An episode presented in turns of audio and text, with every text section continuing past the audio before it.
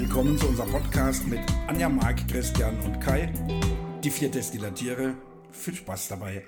Hallo und herzlich willkommen bei den vier Destillatieren, unserem Podcast rund ums Destillieren. Heute in Folge 46 beschäftigen wir uns mit einer Pflanze, die wir an sich schon zu Beginn unserer Podcast-Karriere einmal kurz abgehandelt haben, aber die jetzt momentan wieder anfängt zu sprießen und teilweise sogar schon in Blüte steht, dem Rosmarin. Und wir werden uns mit dem Bierbrauen und der Fasslagerung von Destillaten auch noch etwas intensiver auseinandersetzen. Wir beginnen die Runde aber mit unserem Blick ins Glas und was Marc heute vorbereitet hat.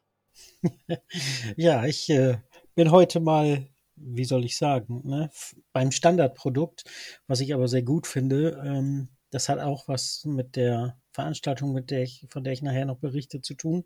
Ich habe heute Jever Fun äh, mit Zitrone in meinem Glas. Das äh, muss ich sagen, äh, ist ein sehr leckeres ähm, Alster auf alkoholfreier Basis von der lieben Jefer Brauerei hier oben ganz im Norden. Ja?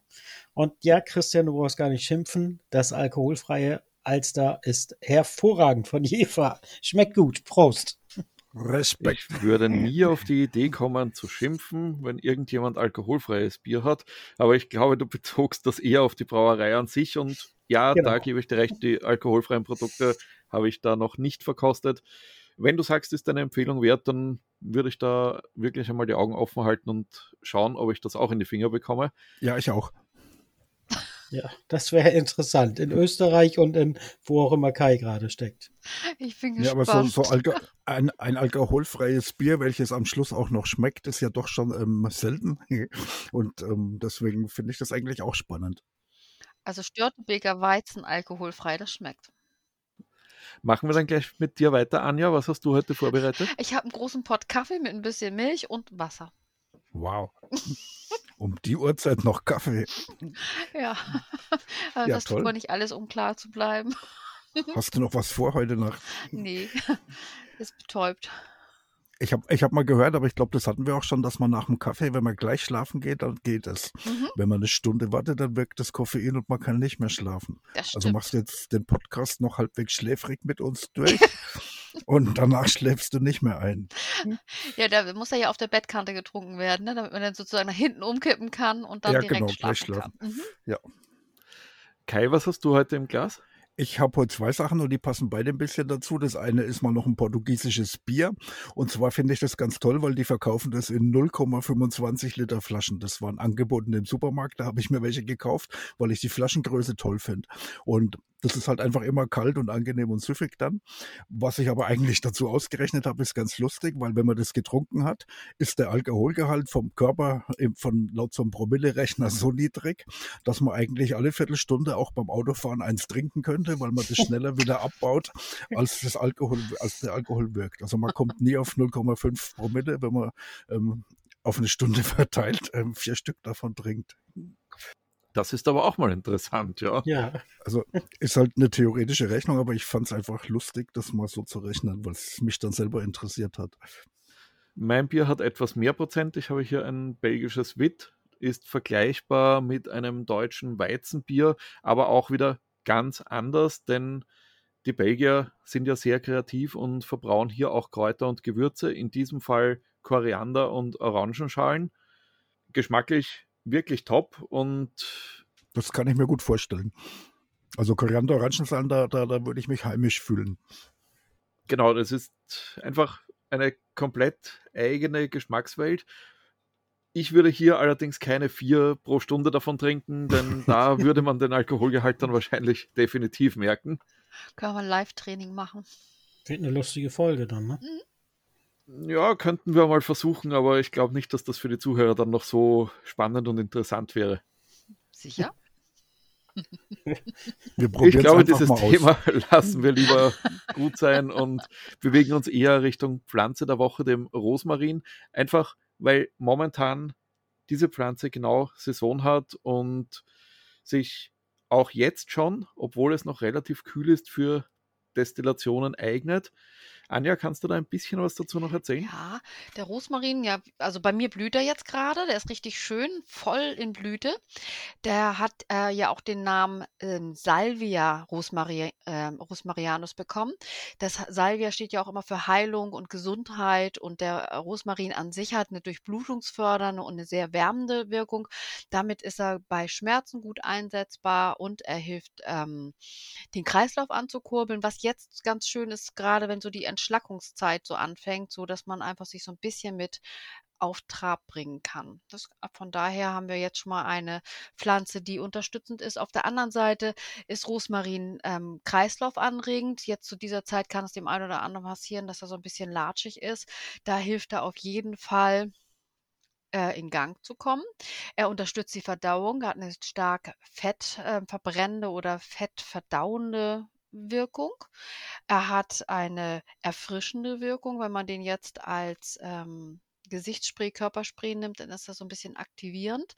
Ich habe jetzt neulich gelesen, dass jemand das bei Lipöden mit benutzt. Nicht, dass es dann weggeht, aber dass es diese Stauung und Schwellung ein bisschen nimmt. Also einfach nur mit dem Hydrolat draufgesprüht und damit so ein bisschen Erleichterung geschaffen hat.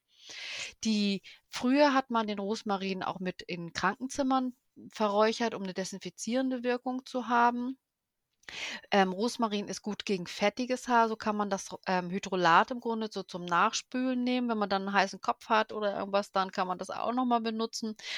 Und wenn man das Rosmarin, das Holz vom Rosmarin kocht, dann bekommt man ein rotes Wasser, was wieder sinnbildlich dann für, dafür ist, dass es ja auch kreislaufanregend ist, dann ähm, eine äh, wärmende Wirkung hat. Und das kann man dann auch nochmal zur Spülung für den Kopf und für die Haare nehmen, dass es damit entfettet wird. Und es wird rot beim Kochen? Mhm. Wird es nur beim Kochen rot oder funktioniert das auch bei einem Kaltauszug mit Wasser? Nee, beim Kaltauszug war da nichts, aber beim Kochen, ich habe mich auch, als ich das das erste Mal gekocht habe, war ich ganz überrascht, dass das ähm, alles rot wurde. Beim Kaltauszug nicht und im Hydrolat ist auch nichts. Ich finde es interessant, weil ich ja öfters Rosmarin zum Kochen nehme, vor allem wenn ich mal einen Fisch im Ofen mache oder in der Pfanne brat, mhm. dann lege ich gern so zwei Rosmarin in den Bauch rein und der färbt dann ja nicht. Das müsste eigentlich ähnlich sein, dass dann die Feuchtigkeit eigentlich da so rausgeht, aber da sieht man nicht, dass das rot färbt.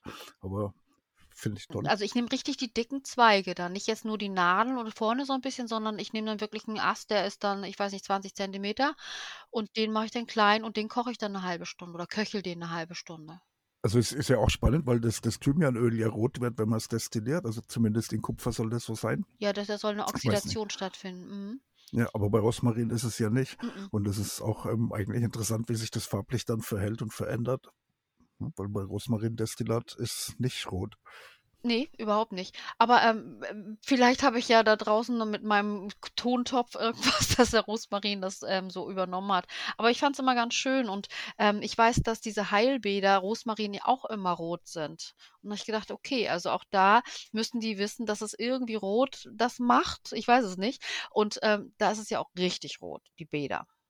Also ich habe bei mir im Garten den Rosmarin erst vor zwei Jahren ungefähr gepflanzt und der ist mir eigentlich noch zu klein, um da jetzt wirklich ganze Äste rauszunehmen. Ne, da nehme ich immer nur so kleine Zweige zum Kochen.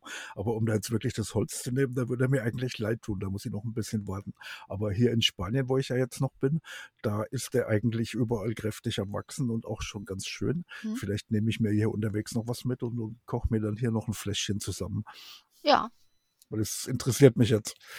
Was mich jetzt interessieren würde, ätherische Öle bzw. Aromastoffe beim Rosmarin ja hauptsächlich in den Nadeln. Mhm. Wie sieht es da mit den Blüten und dem Holz aus? Ich frage deshalb, weil wir ja nachher auf Holzfasslagerung zu sprechen kommen und im Privatgebrauch ja auch Holzsticks weit verbreitet sind kann man da mit dem Rosmarin dann vielleicht auch etwas anstellen? Also die, dieses Holz, was ich zum Kochen dann nutze für diese ähm, Spülung, ähm, da ist kein ätherisches. Also man sieht ja oben drauf, dass es im Grunde nicht nach ätherischem Öl aussieht, was drüber schwimmt.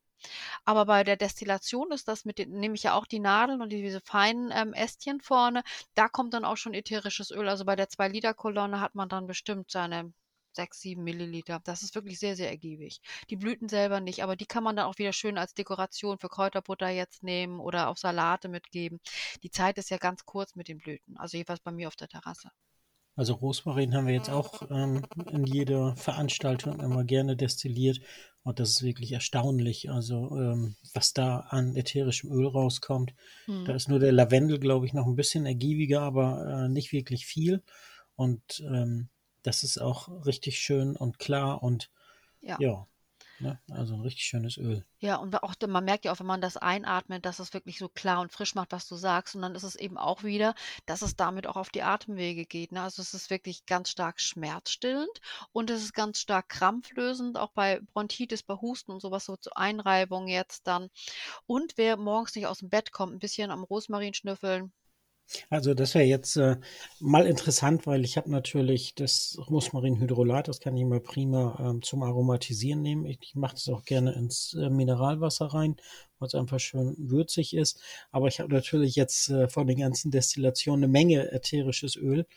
Ähm, das heißt, wofür, wofür würde ich das anwenden? Also zum Beispiel, wenn du jetzt dich auf dein Fahrrad schwingst und danach Muskelkater hast, dann nimmst du ein bisschen fettes Öl, so 10 Milliliter, einen guten Esslöffel und machst da drei, vier Tropfen Rosmarin rein und schmierst dir das dann auf deine Muskulatur. Das ist auf jeden Fall schmerzlindernd, dass dann auch der Muskelkater sich so ein bisschen verschiebt, nämlich in Richtung Wegflug. Ähm, rheumatische Schmerzen, überhaupt jede Form von ähm, Muskel- und ähm, Gelenkschmerzen, da ist Rosmarin gut. Es ist gut, um, um die Konzentration anzuregen bei diesen ganzen Erkältungskrankheiten. Es ist gut, ähm, um das ähm, zum Fließen zu bringen. Es macht die Nase frei, es macht den Kopf frei, es ist aktivierend. Aus Studien wissen wir mittlerweile auch, wer am Rosmarin schnüffelt, kann der Demenz so ein bisschen mit ähm, Unterstützung geben, dass es damit äh, die, das Gedächtnistraining leichter wird. Wir können reaktivieren oder auch ähm, die, diese degenerierenden äh, Prozesse so ein ganz bisschen, wie nennt man dann das, schleichender machen als Gedächtnistraining, Unterstützung, Riechtraining, dass das Rosmarin den Kopf damit aktiviert und auch das leichter macht. Das heißt, beim Rosmarin kann ich aber, ähm, äh, wie soll ich sagen, gefahrlos auch an dem ätherischen Öl riechen oder wie meinst du Ja, das jetzt? das kannst du ganz, also ja, du kannst ja auch ein Taschentuch nehmen und zwei Tropfen drauf und das als Inhalation dir vor der Nase rumwedeln. Das kannst du machen. Du kannst ja auch ähm, einen Esslöffel von dem Hydrolat auf ein, so eine Flasche 07 geben und das dann über den Tag verteilt oder bis mittags trinken. Hast du deinen Fettstoffwechsel nochmal so ein bisschen angekurbelt, die Entschlackung findet statt. So, also von daher hast du mehrere Möglichkeiten da. Ja, das ist super. Da ich gerade Muskelkater an den Beinen habe, allerdings nicht vom Fahrradfahren, weil das Fahrradfahren hat sich ja aufgrund der nicht mehr vorhandenen Firma gerade erledigt. Ähm, aber deswegen äh, schwinge ich mich morgens aus dem Bett und äh, starte den Tag immer mit äh, 20 bis 30 Minuten Sport. Und Hm. da tun jetzt gerade die Beine ein bisschen weh und äh, das ist ja schön.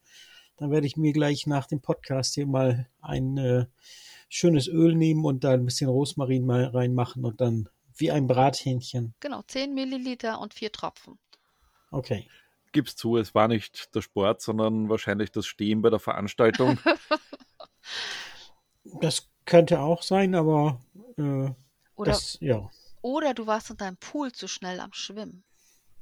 Nee, der, der Pool hilft auch immer gut, weil ich ja nach dem Sport in der Regel in den Pool gehe, in den kalten. Und das hilft auch sensationell bei der Vorbeugung, Vorbeugung gegen Muskelkater, muss ich wirklich Mhm. sagen. Okay. Wir waren hier in Spanien mal in einem Hammam gewesen und in diesem Hammam haben die ähm, überall im Rosmarindampf ähm, vernebelt. Also in den Duftlampen waren halt Rosmarinöle drin und die hatten offensichtlich auch Hydrolate mit in das Wasser mit reingegeben, weil das einfach alles sehr deutlich nach, nach Rosmarin geduftet hatte. Es gab dann auch ähm, Rosmarinseife und so Sachen, die da halt irgendwie gewesen ist. Da war alles auf Rosmarin konzentriert. Gleichzeitig waren noch irgendwelche ähm, Räucherstäbchen so an, die ein bisschen Atmosphäre geschaffen hatten. Und man ist halt durch dieses heiße Wasser, kaltes Wasser, heißes Wasser, kaltes Wasser, lauwarmes Wasser ähm, einfach extrem entspannt gewesen, obwohl Rosmarin ja eigentlich belebend sein soll. Mhm. Und das fand ich eigentlich eine spannende Mischung, weil diese ganze Atmosphäre in diesem Hammam stark dazu beigetragen hat, dass man halt einfach wirklich völlig entspannt ist. Und wenn man dann rausgekommen ist, das war wie man aus einer anderen Welt rauskommt. Also man, man war einfach wirklich so relaxed, dass es was ähm, völlig Verrücktes ist. Ja, und wenn man dann draußen war, hat man eigentlich mindestens eine Viertel oder eine halbe Stunde gebraucht, um überhaupt wieder irgendwie so, so aufzuwachen und in die normale Welt einzutauchen. Und das fand ich eigentlich sehr spannend. Trotz Rosmarin. Also, weil der ist ja eigentlich immer ein bisschen belebend, ne? Aber Ja. Hätte ich erwartet, aber es war anscheinend dieses heiß-kalt-Wasser dann, was ja ähm, ähm, in dem Hammer ähm, dann den, den, den Körper anders ähm, belastet als normal. Dann doch stärker die Wirkung auf den Körper als das belebende Rosmarin gleichzeitig. Und wäre der Duft jetzt vielleicht mehr Lavendel gewesen, dann weiß ich ja nicht, wie, ähm, wie entspannt man dann gewesen wäre. Man kann ja auch eine paradoxe Wirkung haben. Das Problem hast du aber grundsätzlich bei Baden im warmen Wasser, zum Beispiel auch bei Thermenbesuchen oder ähnlichem, dass das eigentlich ja doch relativ ermüdend dann ist, egal wie beduftet das Ganze wird. Einfach, ich glaube, weil der Körper eben mit dieser Wärmeüberflutung dann nicht ganz so zurechtkommt, weil es ungewohnt ist und da irgendwelche Anstrengungen oder was gefahren werden. In dem Hammam scheint es ja so zu sein, dass dieses heiß-kalt, also man wechselt ja eigentlich so schnell heiß-kalt, dass man es gar nicht mehr merkt am Schluss, weil irgendwann ist der Körper im kalten Wasser so kalt und gleichzeitig im heißen Wasser wieder so heiß und wenn man da alle, alle Minute wechselt, dann ist es eigentlich, dann spürt man es gar nicht mehr, dass man jetzt in ein kaltes Wasser reingeht oder in ein heißes. Und das ist eigentlich verrückt alle Nervenzellen abgetötet. ja, vielleicht. Aber man, man, hat ja, auch wenn man jetzt irgendwo in einen warmen Raum geht, dann ist man ja so aufgewärmt, dass man eine ganze Weile danach in der Kälte das Ganze aushält, bis man überhaupt mal merkt, dass es kalt ist. Und umgedreht auch. Gut, wir bewegen uns jetzt aber schon sehr weit vom Thema weg. Ja, da sind wir schon deutlich im Wellnessbereich. Genau, da werden wir wahrscheinlich noch eine eigene Folge dazu machen, wofür wir ätherische Öle und Hydrolate dann benutzen und einsetzen können und wie wir sie dann richtig anwenden. Ist sicher auch ein total spannender Themenbereich, der aber meiner Meinung nach eine ganze Folge verdient und nicht nur so am Rande erwähnt werden sollte. Ähm, Marc, du hattest ja am Wochenende Destillationskurs in der Volkshochschule, glaube ich, war es. Ähm, hattet ihr da auch Rosmarin in der Destille? Ja, da hatten wir auch das äh, Rosmarin in der Destille. Ich war jetzt äh, diesen Monat ja irgendwie mal drei Wochenenden nacheinander unterwegs, einmal in Wilhelmshaven, einmal in Aurich und einmal zu einer privaten Veranstaltung. Ich sag mal, es war eine eher eine Präsentation von unterschiedlichen Destillen im privaten Rahmen. Und äh, da haben wir natürlich auch alles ähm, äh, destilliert und vor allem auch immer ähm, Rosmarin. Und äh, das Schöne bei der letzten Veranstaltung, da ähm, äh, grüße ich auch mal den äh, Rehn, der das sehr schön äh, organisiert hat, der mich angeschrieben hat aufgrund eines ausgefallenen Kurses. Da trinkt gerade jemand was. Wer schenkt sich gerade ein? Ich habe gerade mal einen Brandy de Jerez eingegossen, weil mein Bier leer ist. Ja, okay. Der passt gleich zum Thema. Ja, hast ja auch eine Viertelstunde jetzt. Jetzt kannst du das nächste trinken, Kai. Ja, nee, ich gehe jetzt auf den Brandy über. Nee, also ähm, äh, dem war ein Kurs ausgefallen. Äh, man, es gab da ja so eine komische Krankheit und der hat es dann einfach selbst in die Hand genommen und wir haben äh, mit vielen Leuten zusammengesessen und dann draußen, weil wir herrliches Wetter hatten, draußen destilliert natürlich auch den Rosmarin, aber auch Kräuter und, äh, und Pflanzen aus dem Garten. Und das war eine, eine richtig tolle Veranstaltung. Und ähm, ja, was äh, bei dem Rosmarin dann halt immer rauskommt, ist der, ähm, weil wir es mit dem Spiritusbrenner gemacht haben, in der Arabia-Destille haben wir es äh, indoor gemacht sozusagen. Und es war alles relativ offenes Wohnen. Und wenn man dann von draußen aus der Terrasse nur die Tür aufgemacht hat, dann schoss ein dieser äh, Rosmaringeruch entgegen. Und es ist immer wieder schön zu sehen, wie begeistert die Leute dann sind, wenn die von draußen nach drinnen gehen und sagen, boah, dieser Geruch. Ne? Den, den kennt auch jeder, ne? Das ist wie, wie Lavendel auch so schön eigentlich. Genau. Und äh, das, da merkt man dann auch, ähm, das bringt so eine Heiterkeit und ähm, äh, einfach, einfach gute Laune. Ne? Das waren ja sowieso alles äh, super entspannte Menschen da äh, mit großen Gärten und äh, ein, äh, einem, einer der Teilnehmer hat sein eigenes Bier gebraut. Also es war sensationell. und äh, das hat richtig Spaß gemacht. Aber jetzt habe ich den Faden verloren. Äh, Rosmarin. Weswegen bin ich denn überhaupt angefangen? Ach so, genau. Ja, Rosmarin. Ja, aber eigentlich habe ich da schon alles zu gesagt, ne? Dass ich, äh, aber ich dachte jetzt gerade, wo Anja da wieder äh, losgelegt hat, ne? Bei Anja ist das ja immer so, wenn man die einmal loslässt zum Kraut. Tut mir leid. Dann, Entschuldigung. Nee. Und dann, ja, und dann denke ich aber jetzt wieder, jetzt sind wir bei der 46. Folge und dann denke ich so, ich habe heute Morgen Muskelkater und ich habe alles zu Hause, auch mein Rosmarin. Man ist dann so im Tagestrott drin und, ähm, und äh, man vergisst einfach, ich habe Rosmarin, was mache ich denn einfach? Da, da muss ich jetzt wieder im Podcast die fragen, sag mal, jetzt habe ich so viel Öl, also ich weiß ich würde mal sagen, ich habe bestimmt jetzt von drei Veranstaltungen 15 Milliliter ätherisches Öl und äh, ja, dann hat man das, freut sich, dass es da ist und äh, ja. Wir, wir, wir, hatten das im Destilliermobil dann ja immer an die Teilnehmer verschenkt, wenn wir dann Öle übrig hatten. Ne? Und es war ja doch auch immer ziemlich viel. Und dann haben sich die Teilnehmer eigentlich ganz schön gefreut. Ich, ich wollte auch noch was sagen, weil eigentlich finde ich das ganz schade, dass man deine Veranstaltungen nicht wirklich teilen kann, weil du, du bei der Volkshochschule keine Links hast und keine, keine Veranstaltung öffentlich. Und ich weiß ja, ähm, wie du loslegen kannst, wenn du dann was zeigst und vorführst. Wir haben ja auch schon mal zusammen Destillierten vorgeführt. Und deswegen finde ich es eigentlich schade, dass wir dann nicht hier im, im Podcast oder auf der Homepage oder so zeigen können, wann du wo bist im Voraus. Ja, das Problem ist, dass wir mit den aktuellen Corona-Maßnahmen ähm, nur maximal acht Teilnehmer machen können. So, und ähm, deswegen, ähm, ich habe immer äh, sechs, sechs, sieben, acht Teilnehmer drin und ähm, mehr geht halt nicht. Ne? Ich war äh, in Wilhelmshaven, die Küche war so groß, da hätten wir mit, mit 40 Teilnehmern sein können, aber es können halt nur acht sein. Ich verstehe auch nicht die Theorie dahinter, aber vielleicht zukünftig. Wir haben ja die Freitagsdestinationen immer bei Destillatio, damit fangen wir auch jetzt wieder an. Also jeden Freitag bei Destillatio in der Rhön in Eiterfeld. Bei Bad Hersfeld ähm, destilliert Sonja wieder und zeigt, wie Destillieranlagen funktionieren und was da alles mit ähm, gemacht werden kann. Aber ähm, da haben wir auch nicht die Möglichkeit zu einem Seminar, wie wir das vor zwei Jahren noch geplant hatten, weil wir einfach die Räumlichkeiten nicht haben. Leider. Also wir finden, ähm, oder ich muss jetzt sagen, nach der, nach der letzten Veranstaltung, die ja so ein bisschen, ja, wie soll ich sagen, es war so ein bisschen Freestyle, so nach dem Motto, ach, wir setzen uns mal zusammen und wir gucken einfach mal, was wir machen. Ich habe ja meine drei Destillen, ich bin ja äh, stolzer Besitzer von der Arabia, Alkitara und der Kolonnenbrennerei. Und äh, mit diesen drei Destillen, also es ging einfach, ähm, sich zusammenzusetzen und äh, ich kann es nur empfehlen. Also ähm, das, da findet man immer eine Möglichkeit. Vielleicht äh, gibt es auch ein Café oder ein, ein Restaurant oder ein Biergarten oder sowas ähnliches. Ne? Dann gibt es auch noch das Bier dabei. Ähm, Bevor wir allerdings jetzt den zeitlichen Rahmen wieder komplett sprengen, würde ich von den Veranstaltungen jetzt doch noch kurz zum anderen Thema überschwenken, das wir für heute vorgenommen hätten. Und zwar die Holzfasslagerung von Destillaten.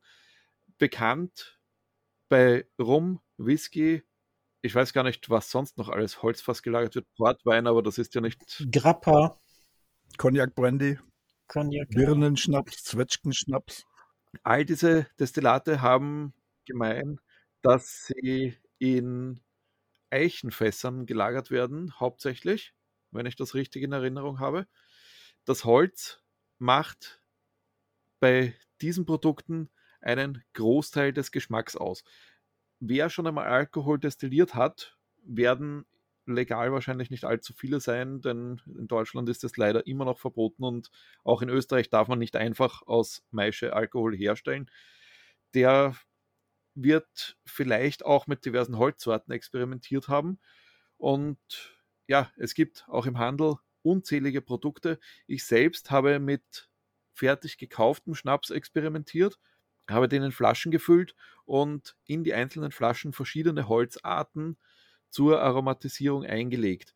Dabei waren zum Beispiel Obstgehölzer, also beispielsweise einen gekauften Kirschenschnaps nochmal mit Kirschholz veredelt. Unter anderem eben auch das Eichenfass oder ein Sherryfass, also Eichenfassstücke in Sherry eingelegt. Und je nachdem, welches Holz man benutzt, erreicht man ein komplett unterschiedliches Geschmacksprofil. Kai, du hast ja in letzter Zeit doch einige Destillerien besucht. Ja. Hast du da auch ein paar Erfahrungen über die Fasslagerung? Also ich könnte ja fast schon wieder eine ähm, ähm, Reisefolge ähm, draus machen, weil ich ja gerade auch in Jerez de la Frontera gewesen bin, wo der Sherry herkommt. Das ist ein Sprachfehler. Sherry heißt eigentlich Jerez, der Vino de Jerez, der Wein aus Jerez, der Sherry. Aber die machen da natürlich auch den besten Brandy weit und breit und der ist deswegen so gut, weil der in Sherryfässern gelagert wird. Und diese Sherryfässer, die sind ja eine Unglaublichkeit, weil die halt mittlerweile so einen hohen Preis haben, dass das ähm, beeindruckend ist, weil halt eigentlich weltweit alle wissen, Whiskybrennereien Sherryfässer kaufen wollen. Das ist auch der Grund, warum wir in der Firma keine kleinen ähm, Fässer mehr bekommen in der Gegend, weil diese ganzen Fasshersteller hier so rund um Jerez außenrum alle nur noch große Sherryfässer herstellen, damit diese vielen Sherry-Bodegas ihren Sherry machen können. Und die verkau verkaufen dann nach zwei Jahren, wenn der Sherry drin gewesen ist, ihre Fässer zu relativ hohen Preisen, eigentlich teurer als der Neupreis gewesen ist, dann an irgendwelche meistbietenden Whiskybrennereien. Und mittlerweile wird ja auch Rum und alles Mögliche, habe ich jetzt schon gesehen, was in Sherryfässern gelagert wird. Aber beim Whisky ist es Standard. Und weil aber gar nicht so viele Sherryfässer verfügbar sind, sieht man immer wieder verrückte Sachen, wo man dann sieht, dass irgendein, also so Sachen wie Portwein gelagert oder sowas ist halt mittlerweile schon normal. Ich hatte jetzt einen Jameson Whisky, ähm, der wurde in einem Indian Pale Ale Bierfass gelagert. Das ist also beeindruckend, wie kreativ diese Whiskyhersteller werden, wenn sie keine Fässer haben und ähm, was da auch an interessanten Aromen dann am Schluss rauskommen man sieht, glaube ich, auch, ähm, wer so ein alteingesessener Whiskybrenner ist, weil die halt einfach schon immer diese Sherryfässer hatten. Und wenn man moderne kleine Whiskybrennereien sieht, die haben halt ein Problem, Fässer zu bekommen. Und die sind da dann kreativer und nehmen halt irgendwann mal ein Fass, wo, wo auch was anderes schon drin war. Da gibt es dann halt Bourbonfässer auch mittlerweile, wo man sich aus Amerika die Fässer holt und sagt, da war schon mal ein Bourbon drin. Das ist ja eigentlich nichts Besonderes. Aber man kann tatsächlich einen deutschen Whisky oder einen schottischen Whisky auch in einem amerikanischen Bourbonfass veredeln. Wobei es bei den Sherryfässern ja ohnehin auch eine mehr oder weniger eigene Industrie nur zur Fassherstellung gibt. Da ja. werden unbelegte Fässer genommen. Ja. Da wird Sherry für ein paar Monate eingefüllt, dann wird derselbe Sherry in das nächste Fass gefüllt und das Fass wandert auf den Markt. Ich weiß nicht, wie lange der Sherry da drin sein muss. Ich habe aber gesehen, dass das dann anfängt ähm, auszukristallisieren teilweise. Ich weiß auch nicht, ob das ähm, Wein, äh, Weinstein ist oder Zucker oder irgendwas, was man dann sieht, was da so ein bisschen rauskommt. Aber ich glaube, dann sind die Fässer wirklich toll, wenn die halt auch wirklich viel von diesem Sherry-Aroma vorher aufnehmen konnten. Dann geben die halt so eine Mildheit und Süße an den Whisky ab, der danach da drinnen ist und der laugt das wieder aus. Und dadurch wird der Whisky halt harmonischer im Geschmack. Weil eigentlich so ein Getreidebrand, wenn man den frisch gebrannt hat, erstmal ähm, gar nicht besonders lecker ist. Und durch die Lagerung, vor allem in dem guten Fass, wird der halt milder und bekommt vor allem Farbe. Diese Fässer für Whisky vor allem werden ja meistens auch noch von innen ausgekohlt. Das heißt, die sind eigentlich schwarz wie Kohle innen drin. Und wenn da dann ähm, was anderes vorher drinnen war, ist dann das schon nicht mehr ganz so deutlich. Und ähm, ja, am Schluss nehmen die halt ziemlich viel Farbe auf. Ich habe mal meinem Bruder ein 2 Liter Fass gekauft, ein ganz neues, was innen ausgekohlt gewesen ist und habe dann das ihm zum Geburtstag schenken wollen und habe gedacht, das kann ich ihm ja nicht leer schenken, da muss irgendwas rein und dann habe ich in irgendeiner spanischen Bodega, wo man so vom Fass direkt irgendwas sich abzapfen lassen kann, mir so zwei Liter von irgendeinem normalen, billigen, gerade frisch destillierten Brandy da reinzapfen lassen und bis ich den nach Deutschland gefahren habe und meinem Bruder überreicht habe, hat er schon so stark nach Fasslagerung geschmeckt, dass es eigentlich schon zu viel war. Also es ist schon beeindruckend, was das Fass an Aroma abgeben kann, vor allem wenn es halt ein kleines Fass ist. Das ist eben das Problem, das wir im Hobbybereich auf jeden Fall haben. Ich habe ja auch ein, ich glaube, drei Liter Fass ist das, das ich bei euch erstanden habe bei Destillatio, als es noch Fässer im Programm gab. Ähm, bin auch bis heute sehr zufrieden mit dem Ding. Also qualitativ wirklich top. Das waren tolle Fässer. Die waren auch ausgekohlt und wirklich wie echte Fässer, nur eben in klein. Ja. Und auch da habe ich die Erfahrung gemacht, Destillate darf ich ja nicht darin lagern, zumindest keine eigen hergestellten, da wir im deutschsprachigen Raum leider keinen Schnaps selber brennen dürfen. Ich habe es zur Weinlagerung benutzt, im speziellen Fall für Honigwein. Und was da an Aroma in den Honigwein übergeht, das ist unglaublich. Auch nach mehreren Jahren der Belegung ist das immer noch eindeutig Eichenfassaroma. Also ja, es vermischt sich auch irgendwann.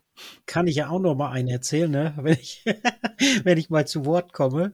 Ähm, in der Mangelung des, äh, der Legalität, äh, mal sich in eigenen Whisky zu brennen, habe ich mal irgendwo ein YouTube-Video gesehen, wo ich äh, gedacht habe, ähm, ja, eigentlich hat er recht, weil ein ein normaler Korn aus dem Handel ist ja auch ein Getreidebrand, also im Grunde ähnlich, äh, wenn nicht das gleiche wie ein, ähm, wie ein äh, Whisky von ja. der Herstellung.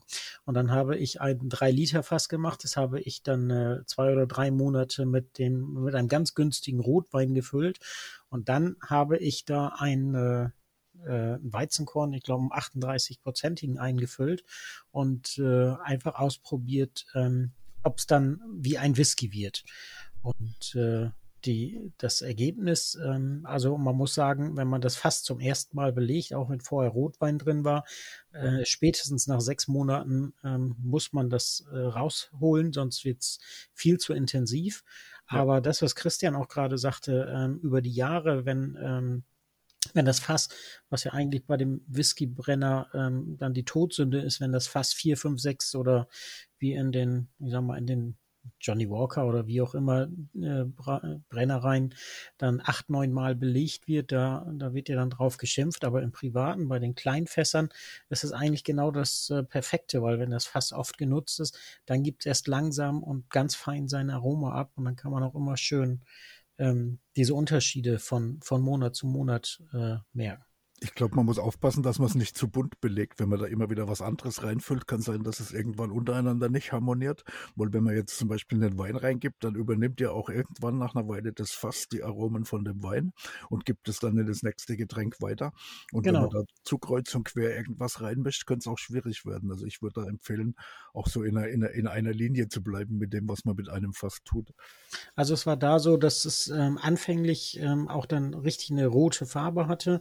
Äh, Rot von dem Rotwein und auch den ganz starken Rotweingeruch. Und äh, je länger es dann drin lagert, ähm, jetzt ist halt bei drei Litern, wenn man dann äh, mit zwei Mann immer mal ein bisschen probiert, dann ist drei Liter gar nicht so viel. Ne?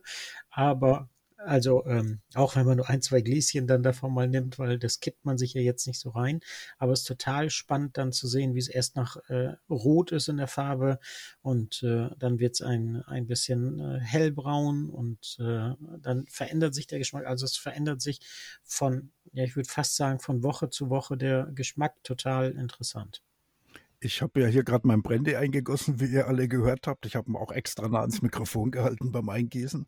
Das ist ein, ein Insuperable, also das ist ein Brandy, den ich in Deutschland noch nicht gesehen habe. Den habe ich mir aber in Jerez gekauft und ähm, der ist eigentlich gar nicht besonders aufwendig oder teuer. Hier steht aber drauf Solera Gran Reserva. Das heißt, der ist halt aus der untersten Lage und lange gelagert. Und dieses Solera-System, das Spanische, ist halt was Besonderes in der Lagerung, weil man hat halt nicht ein Fass, wo man dann zwölf Jahre lagert wie beim Whisky, sondern man hat eigentlich so vier Fassreihen übereinander und ähm, eigentlich wird traditionell dann vom oberen Fass immer eine Etage tiefer gepumpt. Oben kommt immer der Frische rein und man pumpt halt so das Drittel ungefähr oder die ein Viertel oder sowas aus dem Fass eins tiefer und eins tiefer und eins tiefer. Und was ganz unten drin ist, das sammelt sich einfach über viele, viele Jahre. Und das ist dann die unterste Solera, also das heißt die Sohle am Boden ganz unten, was unten liegt, ähm, ist halt alt Grand Reserva. Das heißt, das ist wirklich lange gelagert, aber es stimmt halt nicht, weil das nicht wirklich sehr, sehr lange gelagert ist. Da sind nur Anteile mit drinnen, die dann halt vielleicht schon 30 oder 40 Jahre alt sind. Die werden aber immer wieder vermischt mit dem, was von oben runter läuft. Und da liegen ja immer vier Reihen Fässer und man denkt dann immer, das sind halt vier Jahre, die da runterwandern. Das stimmt aber nicht, weil das eigentlich viel, viel größere Mengen sind, die die heute lagern. Also die pumpen da teilweise von, von einer Halle in die andere rüber oder sowas. Da werden auch teilweise ähm, ähm auf zehn Fässer nach unten gepumpt und nicht nur auf eins. Und so eine Grand Reserva ist dann halt aus der untersten Reihe. Und hat schon einen ganz tollen Geschmack, auch wenn es nicht wie der Whisky aus einem Fass kommt. So ähm, wollen wir noch kurz, da wir ja wahrscheinlich wenige professionelle Brenner in der Zuhörerschaft haben, wenn doch, freut es mich natürlich, dass ihr euch dafür interessiert. Willkommen. Aber wahrscheinlich gibt es größtenteils Hobbydestillateure und auch im Hobbybereich können wir fast lagern. Zwar, wie gesagt, legal nicht mit unseren eigenen Bränden, außer ihr habt ein Abfindungsbrennrecht, dann schätzt euch glücklich und nutzt das auch ausgiebig aus, bitte. Denn das ist gar nicht so leicht zu erhalten. Wenn wir aber mit Fasslagerung, Fassreifung von Spirituosen experimentieren wollen, wie Marc schon gesagt hat, ein Korn, ein Wodka, irgendein neutraler Alkohol eignet sich hervorragend dafür, hier Experimente zu machen. Ja. Oder eben auch ein selbstgemachter Wein, der ja im deutschsprachigen Raum, soweit ich weiß, auch überall legal selbst herstellbar ist. Auch den können wir in Fässern lagern. Kleine Fallstricke bei diesen Mini-Fässern auch das hat Marc schon erwähnt, die Lagerzeit. Zum einen, die Aromen sind sehr intensiv. Auf der anderen Seite haben wir aber auch das Problem, dass das Verhältnis Füllmenge zur Fassoberfläche relativ ungünstig ist, weshalb auch sehr viel aus dem Fass diffundiert und verdunstet. Das heißt, so ein kleines Fass wird nach ein bis zwei Jahren, wenn es nicht von außen noch extra mit zum Beispiel Bienenwachs behandelt ist, ziemlich leer dastehen, ohne dass man auch nur einen Schluck davon gekostet hat. Ich muss, ich muss mal was verraten, was ja auch in der Industrie teilweise so gemacht wird. Da gibt es nämlich dann die Chips, die man dann in der Industrie in Edelstahltanks mit reingibt. Das ist beim Wein gang und gäbe. Das wird auch bei ähm, allen möglichen ähm, Obstbränden gemacht, dass man das Ganze gar nicht in einem echten Fass lagert, sondern in einem Stahltank, wo man dann praktisch nichts hat, was verdunstet. Da gibt es keinen Anteil für die Engel. Ne? Sagt ja der Angel Share, das ist der Teil, der verdunstet. Den gibt es dann nicht, da bekommen die Engel nichts ab. Aber ähm, da werden halt Holzchips eingelegt. Und du hast da bestimmt auch schon Erfahrungen gesammelt, oder? Weil ich habe mehrfach schon Korn oder, oder andere Alkohole einfach genommen und mit einem Löffel von irgendwelchen Holzchips in eine Flasche eingelegt und dann ein paar Tage stehen lassen. Da kann man schon sehr, sehr, sehr viel bewirken, ohne dass man Fass haben muss. Genau, da hast du schon vorweggenommen, auf was ich eigentlich hinaus wollte. Für den Hobbybereich sind diese Holzchips oder überhaupt Holz, das ihr irgendwo zur Verfügung habt. Und da geht zum Beispiel auch der Apfelbaum oder der Birnenbaum aus dem Garten. Ja. Geben geschmacklich interessante Profile ab. Einfach das Holz nehmen, kurz bei 200 Grad in den Backofen packen. Vorsicht, manche Hölzer haben eine irrsinnige Rauchentwicklung. Ihr solltet also dann den Brandmelder, falls ihr einen habt, mal vorsorglich deaktivieren. Ähm, kurz durchrösten das Holz, damit es auf jeden Fall einmal trocken ist und eine leichte Kohleschicht im Optimalfall noch ausbildet. Die könnte allerdings auch mit einem kleinen Schweißbrenner oder ähnlichem erreichen. Das kommt aber drauf an, ne? weil, weil jetzt ja auch nicht alle Holzarten und alle Schnäpse in dem, also in dem gebrannten Fass ähm, gelagert werden. Es gibt das ist richtig. Man kann natürlich das Holz auch Natur nehmen. Ja, viele Obstschnäpse, die in einem feinen, also nur ein feines Aroma nebenbei haben wollen, wo man dann halt einfach in einem weiß nicht, Eschenholzfass oder irgendwas halt lagert, ohne dass das geröstet wurde vorher.